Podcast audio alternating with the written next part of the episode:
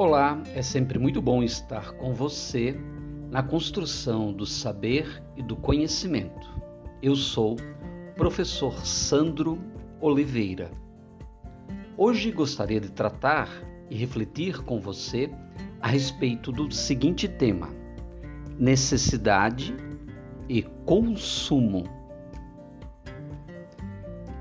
No âmbito da narrativa filosófica, gostaria de partir da máxima cartesiana: penso, logo existo, que na sociedade contemporânea foi substituída ou até mesmo plagiada pelo seguinte modo ou princípio de vida: compro, logo existo. Ou seja, consumir passou a ser a condição indispensável à existência das pessoas assim como a base do prazer e da felicidade. Como em uma relação amorosa, o consumismo rodeia nossos sonhos, nossos desejos, nossas vontades do dia a dia. Sociedade de consumo.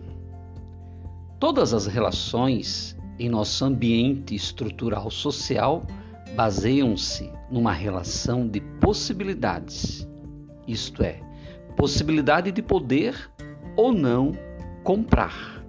O ter substituiu o ser. Por isso, é importante nessa sociedade ter uma personalidade.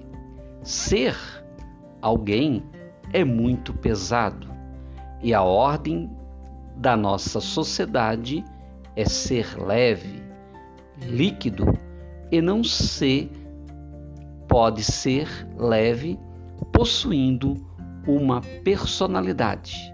Ou seja, construímos uma personalidade aonde vamos ao mercado adquirir a nossa própria personalidade. Construímos a nossa identidade pela capacidade do nosso consumo. A crítica das ciências sociais ao consumo. A sociedade contemporânea se encontra com uma visão de que existem necessidades reais, verdadeiras, enquanto outra seria produto da publicidade e de uma sociedade dominada pelo exibicionismo ou pela ostentação. A antropologia e a filosofia diante do consumismo. A crítica que essas duas disciplinas fazem ao consumismo é a respeito de uma sociedade que constrói o consumo como uma visão naturalista, pois a cultura permeia sempre o gosto e define os produtos culturalmente adequados. Veja o exemplo. Não é natural que certas sociedades prefiram carne de vaca a carne de cachorro ou outras. A antropologia também mostra que os objetivos consumidos não são apenas instrumentos de distinção social dos grupos dominantes, mas esses objetos são utilizados igualmente como forma de marca a identidade de qualquer grupo ou mesmo como forma de proteção social. A futilidade e a ostentação. Embora continue caracterizando e caracterize a vida das classes dominantes, a sociedade contemporânea é uma sociedade de consumo não porque a massificação tenha levado o conjunto da sociedade a introjetar a necessidade de consumir cada novo produto lançado pela indústria e promovido pela publicidade, mas porque os produtos de consumo são, em sua maioria, condição de acesso à saúde, à escola, ao trabalho e a próprio ambientes sociais, que nos tornam assim seres sociabilizados a partir do consumo. Nessa perspectiva, gostaríamos de usar a seguinte bibliografia: Tempos Modernos, Tempos de Sociologia, da Editora do Brasil. Na página 341, temos a seguinte afirmação em um parágrafo: A sociedade moderna, as consequências sociais do consumo não são apenas redução à utilidade específica que leva à sua incorporação pelos usuários.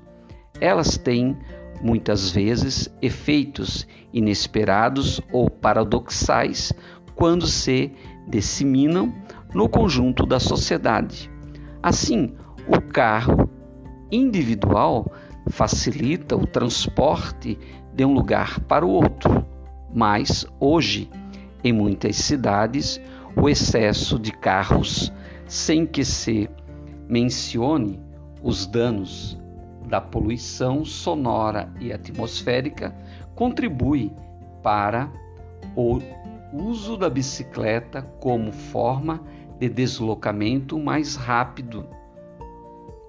Novos medicamentos podem salvar vidas, mas os efeitos sobre o patrimônio genético da humanidade podem ser nefastos, assim como novas sementes que podem aumentar a produtividade poderão afetar de maneira irreversível a biodiversidade, ou como veremos no caso da sociedade da informação que vivemos, bancos de dados que contêm a história médica do paciente ou compras por cartões eletrônicos que substituem o dinheiro podem ajudar a salvar vidas ou a diminuir o risco de circular com dinheiro, mas geram informações sobre a vida privada do usuário, o que pode significar um controle de sua vida, criando desse modo a ideia de que somos produtos a ser consumidos.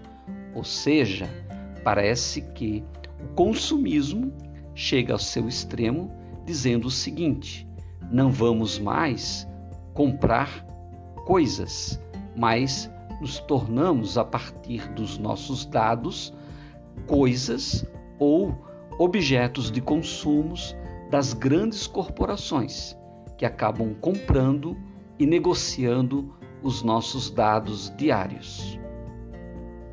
De todas as formas, em face das críticas elitistas da sociedade de consumo, é sempre importante lembrar que a maioria dos produtos de consumo são usados, porque, no contexto da sociedade contemporânea, eles são indispensáveis, úteis para nossa existência. Fica a pergunta: será que o consumo é algo indispensável para o nosso modo de vida? Será que não devemos aprender a viver fora dessa caixinha, onde tudo parece essencial e o nosso grande modo é comprar, comprar, comprar? É o desafio. Construa sua narrativa filosófica, construa o seu modo de pensar.